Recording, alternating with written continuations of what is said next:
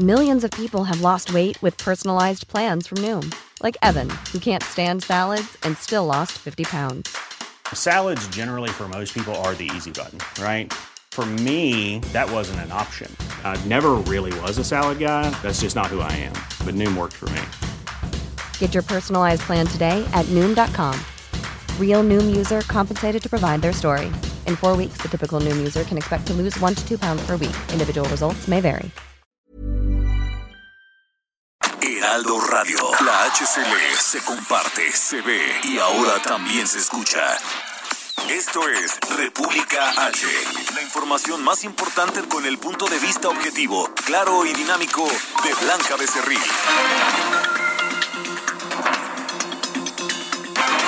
Hola, hola, muy buenas noches. Son las 8 de la noche en punto de este miércoles 21 de abril del año 2021. Yo soy Blanca Becerril. Esto es República H. Yo, como todos los días, lo invito a que se quede conmigo porque en los próximos minutos le voy a dar toda la información más importante generada hasta el momento, por supuesto, para que usted esté bien informado de lo que ha pasado en las últimas horas en el territorio nacional. Mañana habrá o doble, hoy no circula. Ojo, le vamos a tener los detalles para que usted, pues, eh, se vaya previniendo de lo que va a pasar mañana con el doble hoy no circula por los altos niveles de contaminación aquí en la Ciudad de México y en el Valle de México. La votación en diputados sobre el ministro de la Suprema Corte de Justicia de la Nación, se amplía o no el mandato. Le vamos a decir si prosperó, si se aplazó o no la discusión en unos minutitos más. También hay información importante sobre la resolución del Tribunal Electoral del Poder Judicial de la Federación porque proponen revocarle la sanción del INE contra Raúl Morón. ¿Qué significa esto? Bueno, pues también se lo vamos a decir. Las cifras de la violencia, Roberto San Germán viene con sus deportes y Orlando Oliveros con la música que nos trae buenos recuerdos. Espero que ya nos haya traído pues algo más contemporáneo con nosotros, ¿no? Dice, es una sorpresa porque casi casi que a veces nos pone música de 1910. Bueno, también eso es cultura, yo sé, pero si de repente traes, no sé, dice que puros estrenos. En fin, vamos a ver al ratito qué nos propone esta semana. Oiga, yo soy Blanca Becerril, esto es República H, quédese conmigo porque ya arrancamos con la información. En resumen, la Comisión de Justicia de la Cámara de Diputados aprobó la nueva ley de la Fiscalía General de la República.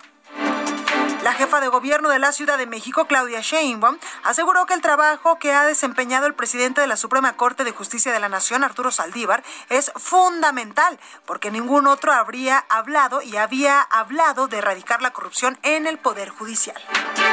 Las últimas 24 horas, México sumó 4.639 casos nuevos y 549 muertes por coronavirus, para un total de 213.597 personas fallecidas, de acuerdo con datos de la Secretaría de Salud. En distintos vuelos procedentes de varias latitudes del mundo arribaron este miércoles a México 1.762.700 vacunas de tres farmacéuticas Sputnik, Pfizer y AstraZeneca, siendo uno de los cargamentos de dosis más importantes que han llegado al país para continuar con la inmunización de otros sectores de la población. Félix Salgado Macedonio hizo oficial una denuncia ante el Tribunal Electoral de la Federación en la que pide juicio ciudadano, juicio político, contra seis consejeros del INE que votaron a favor de cancelar su candidatura al gobierno de Guerrero. Este miércoles las cartas credenciales del embajador de México en Estados Unidos, Esteban Moctezuma Barragán, fueron aceptadas por el presidente Joseph, Biden, eh, con lo cual pues está plenamente ya acreditado para representar a México en el vecino país del norte. La Secretaría de Seguridad Pública, Isela Rodríguez, informó que en 15 municipios se concentra el 26.4% de los homicidios dolosos y destacó que en León Cajeme, Guadalajara, Acapulco y Chihuahua aumentó este delito en 19% en promedio. Recorrido por el país. Ok, vámonos rápidamente con mi compañera Daniela García hasta Monterrey, Nuevo León. Y Dani, ¿cómo estás? Muy bien, Blanca, muy buenas tardes. Pues con actualización sobre el tema de las vacunas falsas que se había dado a conocer en meses pasados aquí en Nuevo León. El diario estadounidense Wall Street Journal confirmó que la farmacéutica Pfizer dio a conocer que las vacunas que se aplicaron de forma ilegal aquí en el mes de febrero pues fueron detectadas ya como falsas. Este medio aseguró que la empresa identificó que aquí en Nuevo León, en México, como en el país de Polonia, en Europa, se confirmaron los primeros casos de estas vacunas falsas contra el COVID-19 consideradas como piratas. Estas habrían sido desarrolladas originalmente por la farmacéutica BioNTech C, pero estas que se aplicaron aquí en el estado de Nuevo León, se trata de un intento criminal de aprovecharse de la campaña global de vacunación. Según aseguraron, las jeringas retenidas por las autoridades en investigaciones fueron investigadas por la compañía y se confirmó, se confirmó finalmente que contenían una vacuna pirata. Las que fueron recuperadas en México tenían un etiquetado fraudulento, eh, mientras una sustancia dentro de las jeringas que se encontró en Polonia seguramente se trataba de un tratamiento antiarrugas. En concreto, en el caso de aquí de Nuevo León, hablamos de un caso de 80 vacunas que fueron encontradas en una clínica en el municipio de San Nicolás de los Garza, en donde se vendían las dosis a unos mil dólares cada una, y esto pues fue denunciado en su momento por la autoridad estatal según el secretario de Salud, Manuel de la Boca Vasos, se confirmó que estas vacunas estaban en hieleras de cerveza y tenían diferente numeralia a las vacunas que recibió el Estado en los primeros meses de este año. mal en la fecha de caducidad.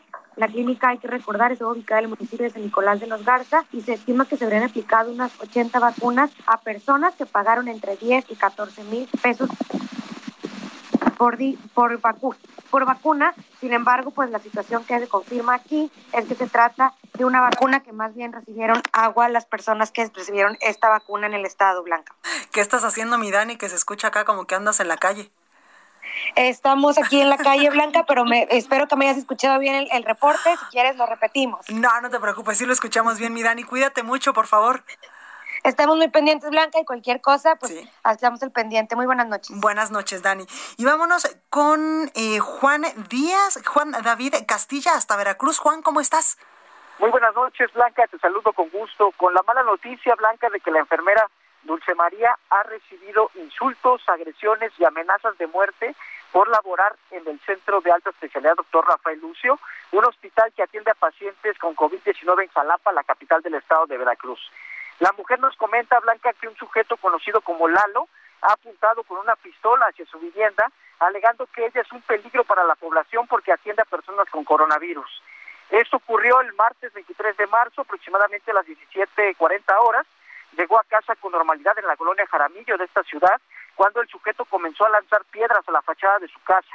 La trabajadora de la salud llamó al número de emergencia 911 para solicitar la presencia policíaca llegando minutos después dos elementos en motocicletas. Sin embargo, nada hicieron al respecto Blanca porque no sorprendieron al agresor en flagrancia, solo le recomendaron interponer la denuncia correspondiente.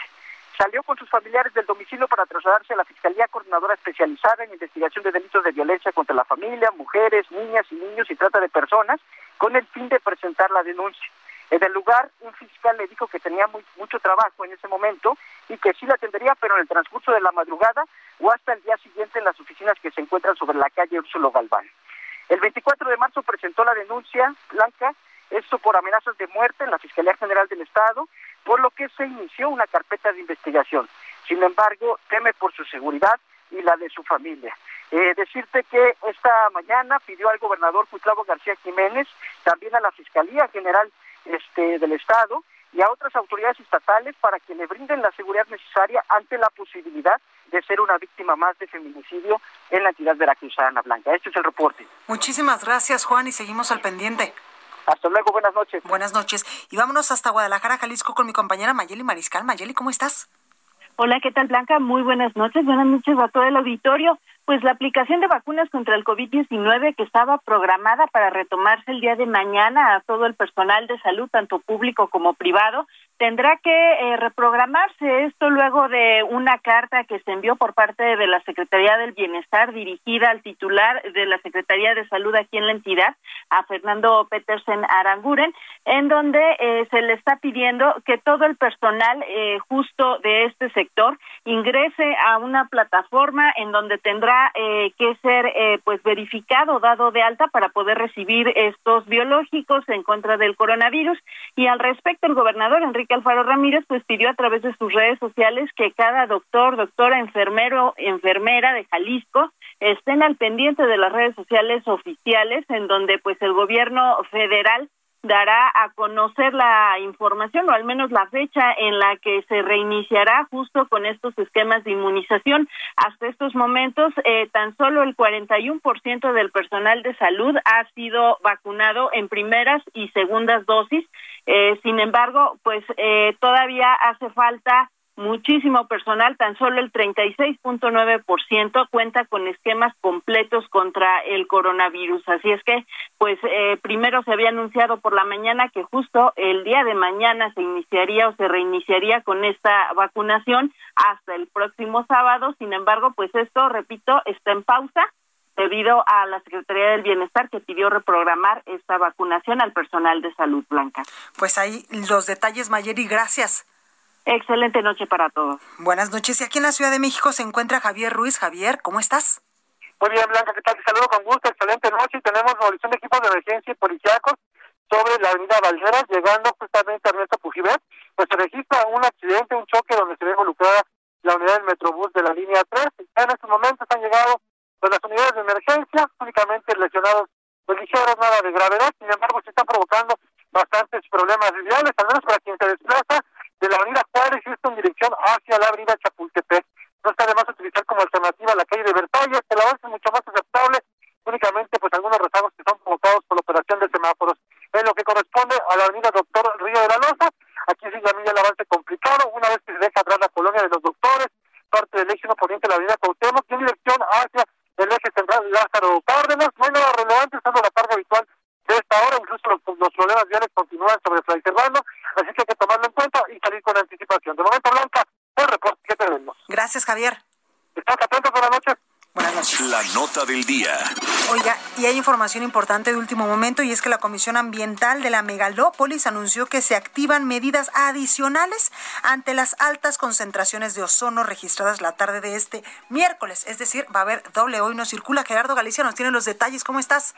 Así es, mi querida Blanca, excelente tarde y tenemos eh, precisamente información donde se registró esta eh, mayor concentración de ozono fue en Tultitlán, se alcanzaron los 160 puntos por billón de partículas y por este motivo se toman estas medidas. Realmente un doble no circula no, no vamos a tener, pero sí algunas restricciones que están afectando a los automovilistas cuyos engomados u hologramas sean del número 2. Si tienen holograma 2 de verificación, no van a poder circular el día de mañana desde las 5 de la mañana hasta las 10 de la noche. Si tienen holograma 1, por supuesto se van a ver afectados únicamente los automovilistas cuyas placas terminen en 1, 2, 3, 5, 7 y 9. También se está haciendo la recomendación a los ciudadanos de evitar salir a las calles, evitar hacer ejercicio para eh, que su salud no se vea afectada debido a estos altos niveles de ozono que se han registrado en punto de las 6 de la tarde de este miércoles. Las restricciones a estas por estas medidas eh, son a partir de mañana en punto de las 5 de la mañana para que no se dejen sorprender. Repetimos, no van a circular los hologramas número 2 y si tienen holograma 1, eh, su placa termina en 1, 2, 3, 5, 7 y 9, tampoco podrán circular. No se hagan acreedores a una infracción. Y por lo pronto, Vigía Blanca, el reporte. Muchísimas gracias, Gerardo. Excelente noche. Oiga, y vámonos hasta la Cámara de Diputados con mi compañero Iván Saldaña porque aplazan para mañana la reforma judicial que pues eh, amplía la presidencia de Arturo Saldívar en la Suprema Corte. Iván, ¿cómo estás? ¿Qué tal, Blanca, amigos del auditorio? Efectivamente, hasta el día de mañana jueves se discute este eh, pues dictamen, bueno, más bien se necesita primero el dictamen, se inscribió en la Gaceta, eh, perdón, en el orden del día de la sesión del Pleno y se había previsto que se discutiría el día de hoy. Se inscribió sin dictamen blanca. Eh, todavía no lo ha dictaminado la Comisión de Justicia de la Cámara de Diputados.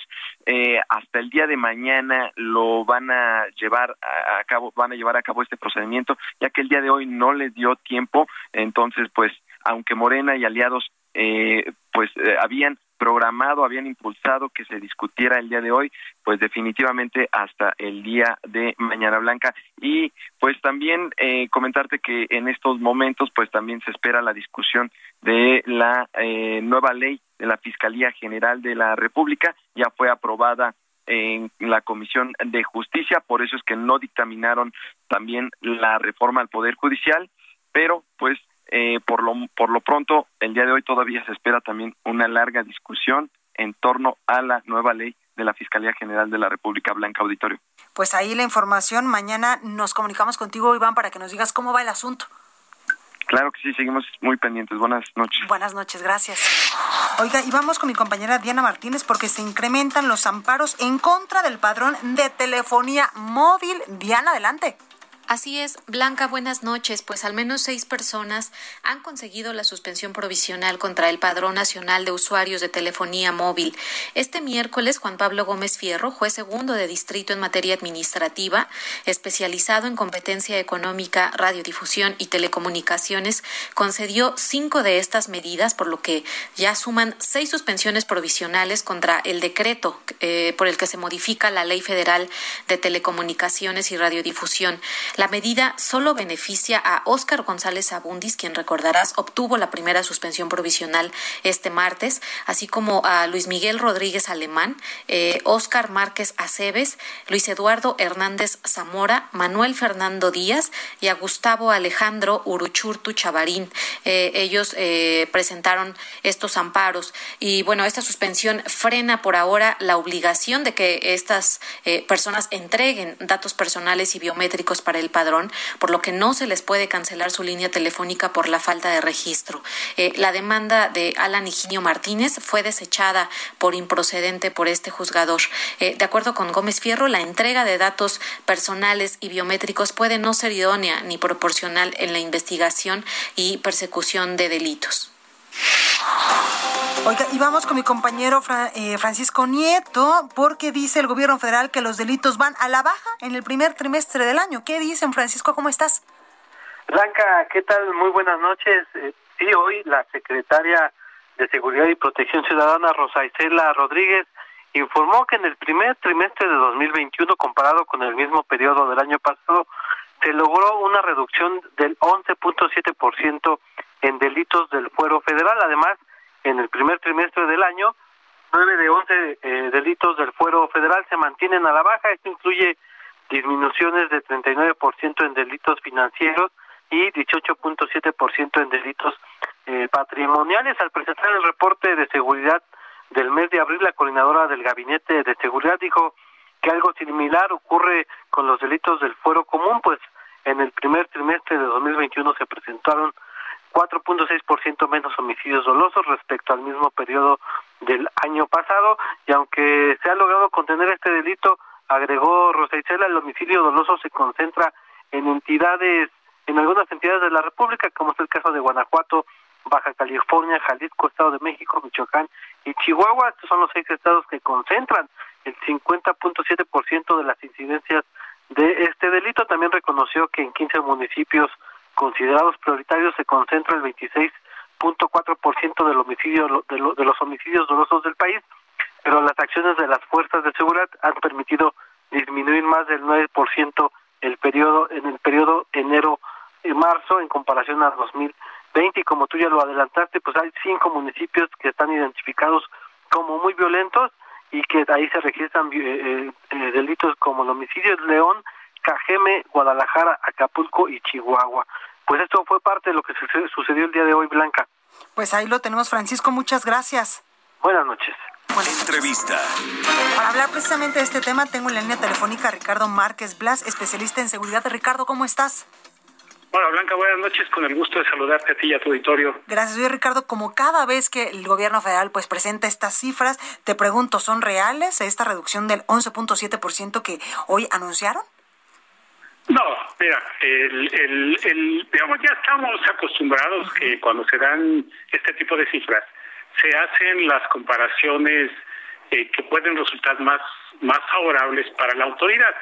Pero la verdad es que los números que conocemos, que conocimos hoy corresponden al mes de marzo, son números extremadamente malos. Para empezar, se alcanzó un nuevo récord de violencia letal en contra de las mujeres. Si se suman los feminicidios y los homicidios dolosos en contra de las mujeres, tenemos un récord histórico, histórico en el tema. Son 359, 362 el anterior eh, mes con más homicidios y feminicidios, eh, homicidios dolosos y feminicidios, había sido diciembre de, del 2018. Ahora son 362. Tenemos un nuevo récord histórico. En ningún mes en la historia reciente del país, en la historia contemporánea del país, se han cometido más homicidios dolosos y feminicidios en contra de las mujeres que en marzo. Wow, Ricardo, qué, importante y qué eh, pues alarmante esta cifra que nos das. No, muy, muy alarmante porque además ya los homicidios dolosos en general sumaron 3.039. Regresaron a la, a, la, a la franja de 2.950 y 3.000 en el que se habían, se habían movido en los meses anteriores a la pandemia. Otro dato muy malo representa un 12.5% más en relación a, febrero.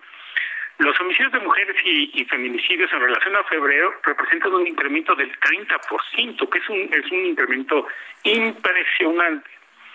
Más a esto hay que sumar que los delitos del fuero común, casi la general de los delitos, de, la totalidad de los delitos, son registrados más de 180 mil en el mes de marzo representó más del 21% en comparación con febrero de, del mes pasado, de este mismo año.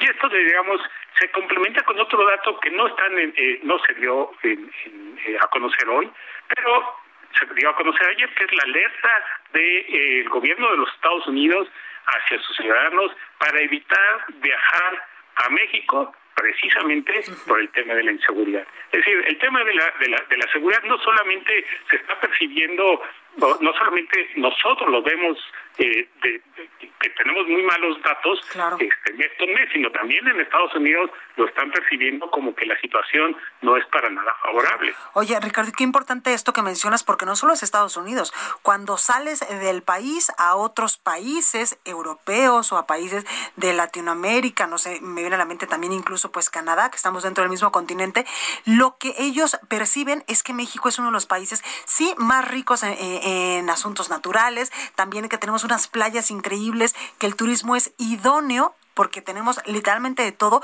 pero también perciben la otra cara de la moneda, que es la inseguridad, el narcotráfico, los cárteles de la droga y todo lo negativo. Oh, es, una, una verdadera lástima porque eh, en, un homicidio reciente que eh, eh, porque eso, ese tipo de referencias se han, se han se han popularizado se han hecho comunes en a lo largo del mundo hace un par de semanas hubo un homicidio de un periodista en Grecia y los periódicos de Grecia le dijeron ya nos estamos mexicanizando sí. este y que es, es, es, es verdaderamente una lástima que estemos pasando por esta por, por, esta por esta situación. Y lo peor es que no se ve en el futuro inmediato eh, y en el inmediato que la cosa vaya a mejorar. Lo que sugiere los datos y la situación es que efectivamente va a empeorar por la situación económica y la y la y la falta de flexibilidad y la falta de corrección en la política pública eh, para destinada o específica para la seguridad pública. Pues ahí lo tenemos, Ricardo Márquez Blas, especialista en seguridad, como siempre, muchas gracias. Un gusto, Blanca, como siempre. Igualmente, cuídate mucho. Oiga, y vamos con mi compañero París Alejandro porque la Sedena aumentará la presencia de las Fuerzas Armadas en las aduanas de la frontera norte de México. París, adelante. Buenas noches, Blanca, amigas, amigos del Real de México. Así es, es que el ejército mexicano tomará el control de las aduanas para frenar el tráfico de armas de Estados Unidos a México. Esto lo anunció el presidente Andrés Manuel López Obrador.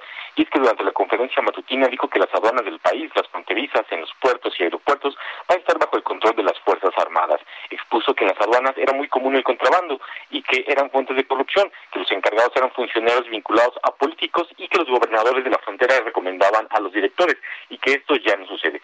Escuchamos presidente López Obrador. Eh, nosotros estamos llevando a cabo una acción eh, de apoyo a las aduanas con eh, personal de la Secretaría de Marina y de la Secretaría de la Defensa. Ya las aduanas del país, las fronterizas, en los puertos, aeropuertos van a estar bajo el control de las Fuerzas Armadas. Por su parte, el secretario de la Defensa Nacional, Luis Crescencio Sandoval, anunció que ya se desarrolla un plan para tener mayor presencia en todas las aduanas. Explicó que el gobierno mexicano ya colabora en 13 aduanas de Tamaulipas y una en Nuevo León, en donde ya se lograron eh, asegurar 550 eh, armas y más de 3.000 cartuchos y vehículos que pretendían ingresar al país. Reconoció que la presencia de las Fuerzas Armadas y el uso de la tecnología son parte de esta estrategia para combatir el tráfico de armas. Escuchamos al secretario Luis Crescencio Sandoval. El programa eh, y que lo veremos esta semana en coordinación con Hacienda y con, con aduanas es eh, tener la presencia en todas en todas las aduanas en la frontera norte del Ahí la información, París, gracias. Buenas noches. Buenas noches. Oiga, vamos a un breve corte. Yo soy Blanca Becerril, esto es República H. No se vaya, que regresamos con más información y también le tengo muchas cosas que contarle respecto a cómo se ha movido el ajedrez político electoral en estos en estas últimas horas, en estos últimos días. Así que no se vaya, que yo vuelvo con más información.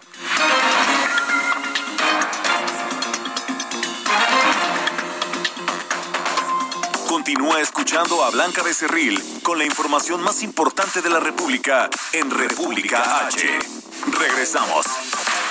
Heraldo Radio, la HCL se comparte, se ve y ahora también se escucha.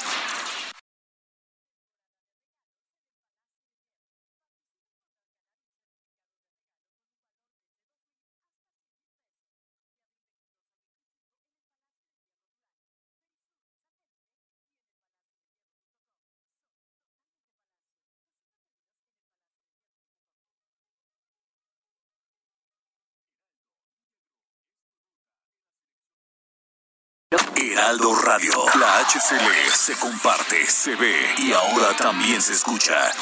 Estamos de regreso con la información más importante de la República en República H, con Blanca Becerril, transmitiendo en Heraldo Radio. Ruta 2021, la ruta hacia las elecciones presenta. En un video, el presidente nacional de Morena, Mario Delgado, presentó la cuarta parte de su serie denominada PRIAN, dedicada a los presuntos abusos e ilegalidades de la reforma energética en el sexenio del expresidente Enrique Peña Nieto. El Tribunal Electoral Federal prevé devolver al INE el asunto sobre la candidatura del morenista Raúl Morón y ordenarle que no lo sancione con la cancelación de su registro como abanderado al gobierno de Michoacán por no haber entregado informes de gastos de precampaña, un proyecto elaborado por la, la magistrada Mónica Soto que será sometido a votación del Pleno. También ordena al organismo público local electoral de Michoacán revisar si Morón cumple o no con los requisitos de elegibilidad como candidato a la gubernatura. Y vamos con mi compañera Paola Mendoza, corresponsal del Heraldo en Michoacán, precisamente. ¿Cómo estás, Paola? Adelante. Muy buenas noches, Blanca, a ti y a todo tu auditorio. Pues bueno, en este momento se está llevando a cabo el primer debate de candidatos a la gubernatura de Michoacán. Este debate fue organizado por el Instituto Electoral de Michoacán y pues bueno, el, este ejercicio democrático comenzó en punto de las 19 horas, se está llevando a cabo en la ciudad de Morelia, en el centro de convenciones. Y pues bueno, platicarte que son cuatro los ejes temáticos que se están abordando justamente en este momento. De primera mano se habló del tema económico, en un segundo espacio se abarcó el tema de salud. Y en este momento estamos enfocados en el tema de la educación. Asimismo, comentarte que, pues bueno, en conformidad a las medidas sanitarias por la pandemia del COVID-19, previo al inicio de este debate, la eh, Corporación Municipal de Policía, así como la Corporación Estatal de eh, Seguridad Pública, instalaron un cerco de seguridad alrededor del centro de convenciones con un despliegue de alrededor de 60 elementos policiales. Y pues bueno, eh, ya ahondando un poquito acerca de las propuestas que se han dado por algunos de los candidatos, comentarte que en el tema económico, el candidato del Partido Verde Ecologista de México, el magistrado con licencia Juan Antonio Magana de la Mora, eh, propuso la creación de dos corredores industriales para atraer mayor inversión por parte de capital extranjero mismo tema que también abarcó la candidata de Movimiento Ciudadano Mercedes Calderón García, quien señaló que ya en su calidad de candidata a la gubernatura está haciendo gestiones con empresas de nivel internacional para atraer mayor inversión al Estado. En este mismo sentido, el candidato por el partido Encuentro Solidario, eh, Hipólito Mora Chávez, el ex líder autodefensa, señaló que, pues bueno, la, la realidad para poder traer mayor inversión al Estado es desde el ámbito local, a través de la agricultura, uno de los motores más importantes para el desarrollo económico en el Estado. En el tema de salud, el candidato por la alianza PAN-PRI y PRD, Carlos Herrera Tello, aseguró que, pues bueno, una vez que ya se ha mejorado la calidad en la infraestructura de los servicios de salud en el Estado, es necesario reforzarlo con ayuda de la Federación. Una vez ya eh, que se pueda adherir el, el, Estado a este acuerdo firmado con el INSABI y poder ampliar los servicios médicos a toda la población. Ahora, enfocados en el tema de educación, se habla sobre todo pues de la pugna magisterial, sabiendas de que pues bueno, claro. este ha sido un tema que ha tenido a Michoacán sí. en el ojo del huracán por bastantes años. En este sentido, los candidatos en su mayoría se uh -huh. enfocaron en mejorar el, el, diálogo con los sindicatos, sobre todo con la coordinadora eh, nacional de claro. trabajadores de la educación, la CENTE. Sin embargo, pues bueno, las propuestas aún quedan un poco difusas. Hay quienes hablan de hacer público la nómina magisterial completa para evitar algún tipo de fraude de aviadores. Sin embargo, pues bueno, la, la realidad es que todas estas propuestas eh, han quedado un poquito al aire, ya claro. que algunos candidatos, como lo es el abanderado por el Partido Fuerza por México, el senador con licencia Cristóbal Arias Solís, se ha dedicado un poco a la confrontación con los candidatos en el sentido de enfocarse a las cosas que hicieron previamente antes pues de llegar a la contienda electoral. Ya por último estamos enfocados ya casi llegando al último tema, que es el tema de la seguridad. Comentarte, Blanca, que pues bueno, este tema de la seguridad fue propuesto por la ciudadanía a través de 432 preguntas que se enviaron al CIEM.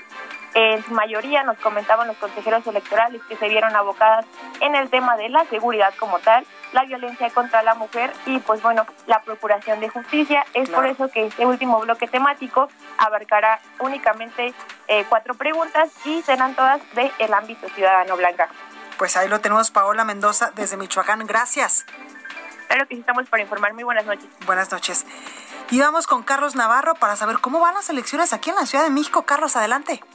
Buenas noches, Blanca. Te saludo con gusto a ti en el auditorio y te comparto un poco del panorama electoral en la Ciudad de México. Y es que el representante de la candidatura común Juntos Haremos Historia por Gustavo Amadero, Francisco Chiguil, se promueve en esta campaña electoral con recursos de la alcaldía. Así lo denunció la candidata del PRD, PRI y PAN por la demarcación Carmen Pacheco Gamiño, quien también señaló que sus aliados se han visto beneficiados con esta medida. Pacheco dijo que empleados de la propia alcaldía se han acercado a su equipo de trabajo para mostrar su inconformidad y denunciar la utilización de su fuerza laboral para realizar trabajos de promoción en favor de Chiguil. La aspirante por la alcaldía Gustavo Madero sostuvo que junto con los candidatos a diputados postulados por el PRD, PAN y PRI en la demarcación se están documentando las irregular irregularidades de todo tipo para presentar las denuncias ante las autoridades correspondientes. Y también comentarte que el abanderado por la candidatura común Juntos Haremos Historia a la alcaldía Iztacalco, Armando Quintero, planteó sus propuestas para las mujeres en esta campaña electoral por la reelección. En una asamblea vecinal en la colonia agrícola oriental,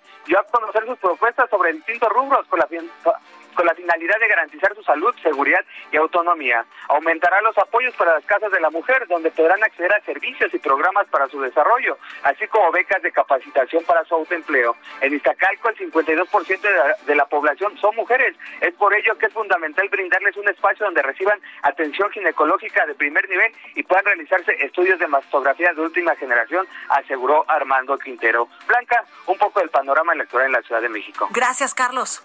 Hasta luego, buenas noches. Buenas noches.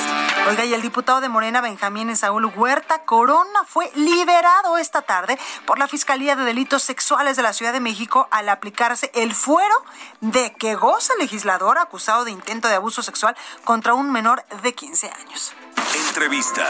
Oiga, me da mucho gusto saludar en la línea telefónica a Julio César Chávez, candidato a la presidencia municipal de Guadalupe en Zacatecas por Morena. Candidato, buenas noches, ¿cómo está? Buenas noches, Blanca. Igualmente un gusto saludarte a ti y a tus amables radioescuchas. Gracias. Oye, Julio, cuéntame, por favor, ¿vas a la reelección? ¿Qué ofreces? Es correcto. En esta ocasión que vamos por la reelección, que uh -huh. permite en primera vez en la historia en el estado de Zacatecas a las alcaldías la continuidad de la historia que hemos iniciado hace tres años. Hemos transformado ya a la ciudad de Guadalupe en materia de luminarias. Las cambiamos las 16 mil que existen con tecnología LED, cuidando el medio ambiente, lo cual nos genera un ahorro de consumo de alumbrado público de un millón de pesos al mes. Transformamos los servicios de recolección de residuos sólidos, También iniciamos el proyecto de innovación y desarrollo en materia de prevención del delito y, por supuesto, un tema muy importante, por primera vez en la historia de todo el municipio de Guadalupe, hace un mes que pedimos eh, licencia, dejamos a la administración sin un solo centavo de deuda, algo que no se había visto antes. Claro. Oye, Julio, la seguridad, ¿cómo anda allá en Guadalupe? Fíjate que logramos reducir los índices de violencia y sobre todo de homicidio, así como de delincuencia organizada. Sin embargo, hace falta mucho por hacer y hoy queremos ir al origen, más allá de que hoy contamos con la corporación mejor pagada a nivel municipal en el estado de Zacatecas, de que tenemos más patrullas, más elementos, policías con maestría, con licenciatura, todos certificados, pues hoy queremos ir al origen del problema que son precisamente los niños y las niñas. Hemos hecho un estudio que nos marca que la parte formativa es entre los 5 y los 8 años y queremos crear la primera dirección de promoción y difusión de los valores para que cuando estos niños crezcan tengan entre 13, 14 y 15 años, por muy crudo que parezca, después se convierten en los motores de la delincuencia a esta corta edad. Por eso queremos, previo a esa edad, tratarlos, orientarlos y forjarlos en los valores. El principal, el respeto a la vida propia y ajena. Claro. Oye, Julio, también otro tema importante es el agua potable. ¿Cómo vamos ahí? Sí, fíjate que en el estado de Zacatecas, al igual que en algunos estados del país, somos de los... ¿Ahí me escuchas, Julio? Tiene previsto entre 5 y 7 años. Tenemos que tomar acciones importantes y ahí en conjunto con el candidato gobernador por Morena también, David Monreal, hemos estipulado la posibilidad de hacer una gran inversión de 6.500 millones de pesos tripartita, federación, estado, municipios, para poder dar viabilidad al abasto de agua potable a 30 o 35 años. Claro. Oye, Julio César, entiendo que tres años pues no alcanzan. Hay una curva incluso de aprendizaje cuando uno pues eh, se dedica por primera vez a este tipo de cargos. Entiendo que en muchas ocasiones pues ya vienen desde las diputaciones o algunos son senadores o han sido otro tipo de o han tenido otro tipo de encargos en la administración pública, pero tres años no son suficientes. ¿Qué es lo que tú dices? ¿Necesito regresar o necesito continuar con mi encargo para poder terminar tal cosa? Es correcto. Efectivamente, necesitamos continuar para dar solidez a los proyectos que hemos iniciado. Tres años fueron bastante buenos para demostrar que sí se podían hacer las cosas distintas y estamos convencidos plenamente de que tres años más nos darán la oportunidad de hacer sólido lo que se ha iniciado en materia administrativa, en materia de rendición de cuentas, en materia de transparencia, pero sobre todo también en materia de un buen gobierno, honesto, transparente, queremos dejar escuela y que si ya iniciamos, pues que esta continúe después de nosotros en subsecuentes administraciones que sean bases sólidas para que en gobierne la sociedad le exija al mismo nivel. Claro. Oye, Julio César, tus contrincantes, ¿cómo vas en las encuestas? ¿Qué te dice la gente cuando andas en la calle? Afortunadamente muy bien. En la última encuesta que se da a conocer con el método científico y la vitrina metodológica avalada por el IES, que es el Instituto Electoral del Estado de Zacatecas, estamos 2 a 1 de nuestro más cercano competidor, un 36 contra un 17 punto y algo. Y fíjate que cuando salimos a la calle, nosotros, pues la incertidumbre, ¿no? De cómo iba a ser la, la, reacción de la sociedad Sí, porque finalmente durante mucho tiempo la frase de sufragio efectivo no reelección. Incluso tú recordarás que así se firmaban los oficios tradicionalmente al final. Y hoy, pues fíjate que la ciudadanía, afortunadamente, yo lo siento mejor que hace tres años, esta posibilidad. Hoy lo siento sin miedo. Hace tres años tuvimos que enfrentar al sistema y fue muy complicado. Mucha gente nos ayudaba, pero sin que se dieran cuenta, había temor, había represalias que sufrimos algunos miembros del equipo, de tensiones, y hoy afortunadamente pues es una campaña alegre, bonita, hoy la institución municipal se mantiene al margen de la situación electoral y eso permite que la ciudadanía salga y opine y exprese y hoy nosotros encontramos mayor resonancia que hace tres años. Pues ahí lo tenemos, Julio César Chávez, candidato a la presidencia municipal de Guadalupe en Zacatecas por Morena. Gracias por esta comunicación y suerte. Al contrario, Blanca, muchas gracias. Nuevamente un saludo, un abrazo y estamos al pendiente. Gracias. Ruta 2021, la ruta hacia las elecciones presentó. Bueno, vamos con mi compañero Antonio Bautista, coeditor de Estados en el Aldo de México, para que nos dé un adelanto de lo que vamos a poder leer mañana. ¿Cómo estás, Toño? Blanca, ¿qué tal? Muy buenas noches. Te saludo a ti y a los escuchas de República H aquí en el Heraldo Radio. Bueno, pues eh, los adultos mayores son el sector prioritario para la vacunación en este momento, pero eh, hay algunos que por miedo a la vacuna, eh, porque les queda lejos, porque están solos, pues no han acudido a tomar, a, pues a que les apliquen la dosis. Incluso algunos porque se fueron de vacaciones, perdieron la, la primera aplicación. Mañana les decimos en las páginas del Heraldo de México cuántos son y qué es lo que eh, pueden esperar de esta de, de, eh, falta de dosis que se la, pues, se la pueden aplicar, pero mañana les decimos cuántos adultos mayores aún no reciben la vacuna. Y bueno pues tenemos toda la cobertura de la ruta 2021 y en el caso de los observadores electorales pues hay un incremento y una alta demanda para esta la mega elección de eh, histórica de nuestro país. Y pues ya se contabilizan hasta ahorita más eh, cerca, pues más bien cerca de tres mil solicitudes para ser observador electoral en estos comicios. Esto es muy muy relevante porque comparado con elecciones pasadas, pues tan solo en 2018 fueron 732. Ahorita son ya casi tres mil solicitudes para ser este observador electoral. Y eso tenemos todos los detalles mañana en la edición impresa del Heraldo de México. Ahí lo tenemos, Antonio. Muchas gracias. Muy buenas noches. Buenas noches. Curiosa CDMX con Abraham Arreola. Una forma divertida para conocer, explorar y disfrutar de la Ciudad de México. Bueno, pues ahí está Abraham Arreola con el dato curioso de la Ciudad de México. Adelante, Abraham. Curiosa CDMX con Abraham Arreola. Una forma divertida para conocer, explorar y disfrutar de la Ciudad de México.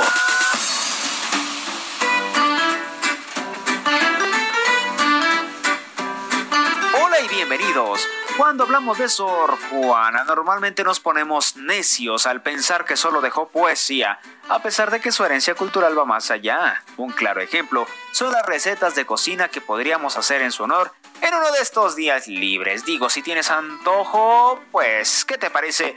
Una torta de arroz con picadillo pasas, almendra, huevos y chilito. Mm. O tal vez una jericaya con un toquecito de canela. ¡Ay, qué rico! Entre sus otras recomendaciones peculiares se encuentra el manchamanteles. ¡Ay, a poco sí! Un platillo con chiles, ajonjolí, manteca, plátano, camote, manzana y sal. ¡Uy, qué rico! Pero si tú eres más de lo lechoso, nuestra queridísima amiga Sor Juana nos recomendó unos buñuelos de queso, mantequilla, harina y frito. Dámelo toda. Recordemos que la poesía es amor y el amor también entra por el estómago y qué mejor forma de dar amor que entregar un recetario dulce y encantador. Gracias, Sor Juana. Otros te honrarán con poesías y lecturas, pero nosotros, al menos yo, te doy un homenaje con un buen plato de comida.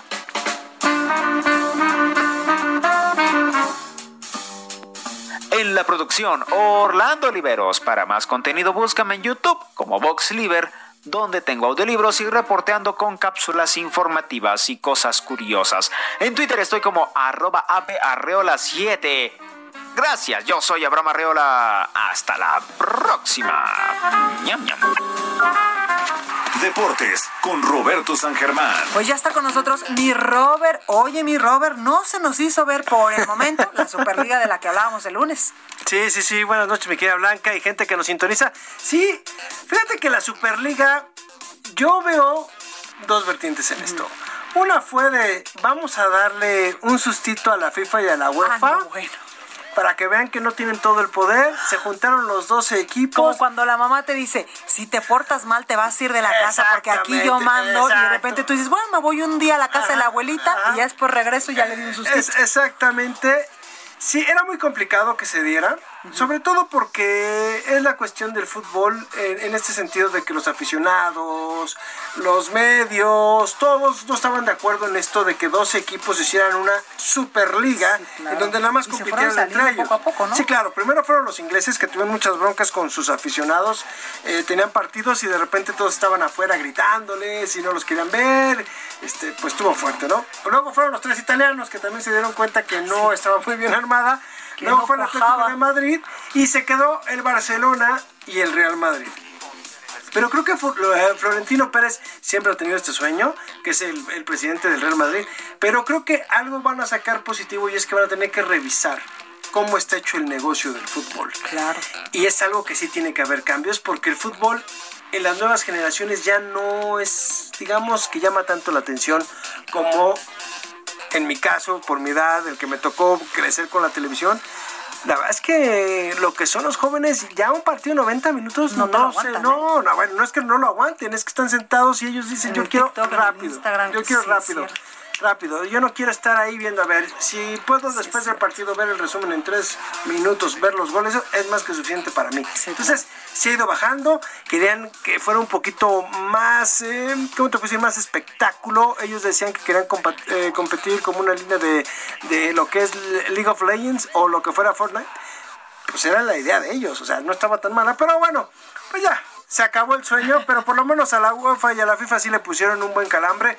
A ver qué hacen para repartir también el Oye, ¿y el Tuca Ferretti qué pasó? Que se va y entonces que se va a llevar a todo el no, talento. No, ¿qué? no, no, no, eso está durísimo porque Mauricio Culebro fue muchos años parte de la directiva de la América, la gente de pantalón largo. Estaba con John de Luisa, luego se lo llevó a la Federación de Fútbol, estuvo con él y apareció en Tigres. Se lo llevaron allá en Sinergia Deportiva para que él se haga cargo, ya con la salida de los ingenieros, y para que él tomara las riendas. Parece que el Tuca le tenían que renovar desde enero, no le han renovado el contrato, y se habla que Culebro ya habló con la gente de Miguel Herrera, que ya tuvo una, pues una primera reunión para platicar de que si quiere tomar las riendas del club terminando esta temporada en lugar del Tuca. Ya algunos jugadores como Guiñac, como Pizarro, eh, como Nahuel, nosotros nos vamos con el, con el Tuca, no queremos casi, Solo casi, que casi arme un equipo de ¿no? fútbol él. Pues sí, pero hay, hay unas situaciones que están medio, medio extrañas. A ver qué sucede. Y en esa sí tenemos al Piojo en la Sultana del Norte. ¿eh? Imagínate. Oye, y la selección olímpica ya tiene rivales en Tokio Ya, 2020, ¿no? ya tiene. Es el grupo A. Le tocó con el anfitrión, con Francia y con Sudáfrica. No, bueno. Abre con Francia el 22 de julio. Luego va contra Japón el 25 y cierra con Sudáfrica el 28. ¿Y cómo nos va a ir? Francia trae un equipazo. Hay que recordar que tienen a Dembélé, tienen a Mbappé. Nada más con, mira, con Mbappé tienes, ¿eh? Sí, claro. Con ese muchachito el para Zinedine pararlo. Eh, no, es que Zinedine juega más en la, en la condición. No, este Mbappé es, es, es una locura. Es, es, es un jugador muy completo. Tiene una velocidad, tiene todo. Además está súper joven. Yo creo que ahí va a ser muy distinto. Creo que nos puede costar mucho trabajo. Eh, Ya es muy difícil volver a ganar una medalla olímpica, siendo Sí, honestos, claro. porque además ahorita las concentraciones van a estar complicadas. ¿Cómo le vas a hacer con eso de la pandemia? ¿Cuándo vas a llegar? Como todo. Pero México ya tiene sus rivales. Es un grupo fuerte. A ver cómo le va a Jimmy Lozano. Tiene buen material también, lo vimos. Creo que Sudáfrica no puede ser problema. Japón tampoco lo creo. Pero de repente los japoneses pueden costar mucho trabajo por la velocidad. Francia sí es otro nivel, ¿eh? O sea, hay que decir las cosas como son. Son los campeones mundiales, ¿no? Y traen muy buenos jugadores. Pues traen muy buenas fuerzas básicas. Entonces, Ahí nos va a costar un poco de trabajo, pero pues, ya estaremos hablando, si es que se llevan a cabo los Juegos Olímpicos también, claro. recordando que hay varios problemas, ¿no? Pues ahí lo tenemos, mi Robert, gracias. Gracias a ti. Oiga, hoy la reina Isabel II cumple 95 años y ahora vamos a ir con mi compañero Orlando Oliveros, el Heraldo Música, a ver qué nos preparó. Yo soy Blanca Becerril, esto fue República H, yo lo espero por supuesto el día de mañana en punto a las 8 con más información, por favor de corazón, cuídese mucho porque el coronavirus sigue todavía pues afectando a muchas poblaciones a nivel internacional y México no es la excepción.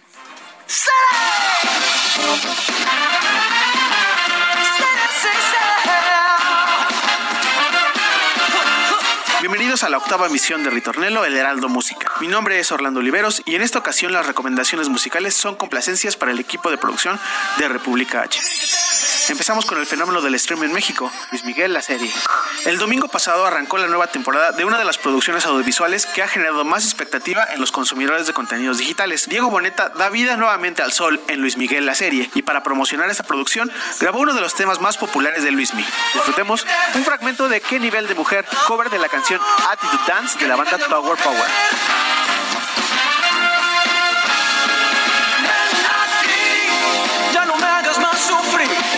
Solo tú tienes esa gran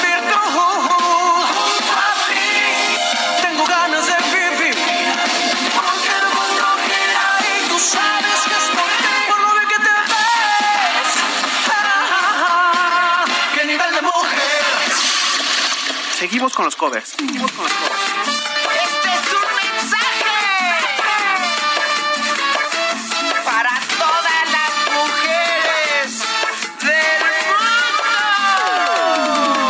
Una chica con El dúo de productores Edson Gómez y Álvaro de Madrid, mejor conocidos como Tropical Forever, presentaron hace unos días un nuevo tema en el cual se hicieron acompañar por Laura León. En esta ocasión se trata de la clásica Material Girl de Madonna, en la extrovertida versión Trop Rock de Tropical Forever y La Tesorito. Es momento de bailar con el pegajoso ritmo de En Materia de Amor. Mi nombre es Orlando Oliveros y puedes encontrarme así en todas las redes sociales. Hasta la próxima. En materia de amor, ya sabes que no tienes que hacer. En materia de amor.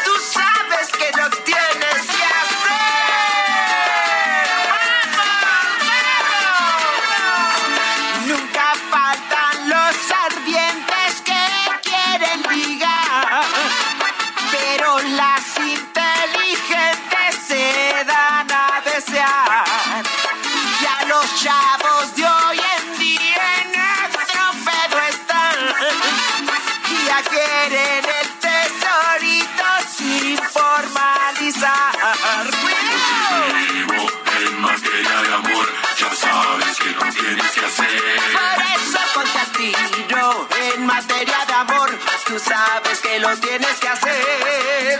Yo te digo, en materia de amor, ya sabes que lo tienes que hacer.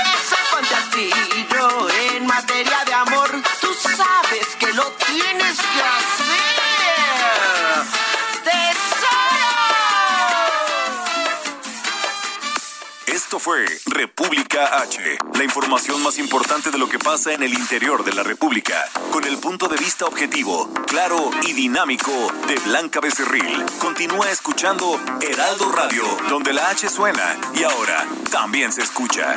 Una estación de Heraldo Media Group. Heraldo Radio, la HCL se comparte, se ve y ahora también se escucha.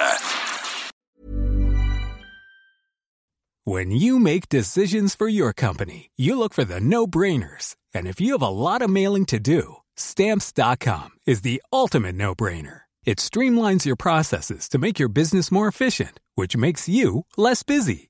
Mail checks, invoices, legal documents, and everything you need to keep your business running with stamps.com.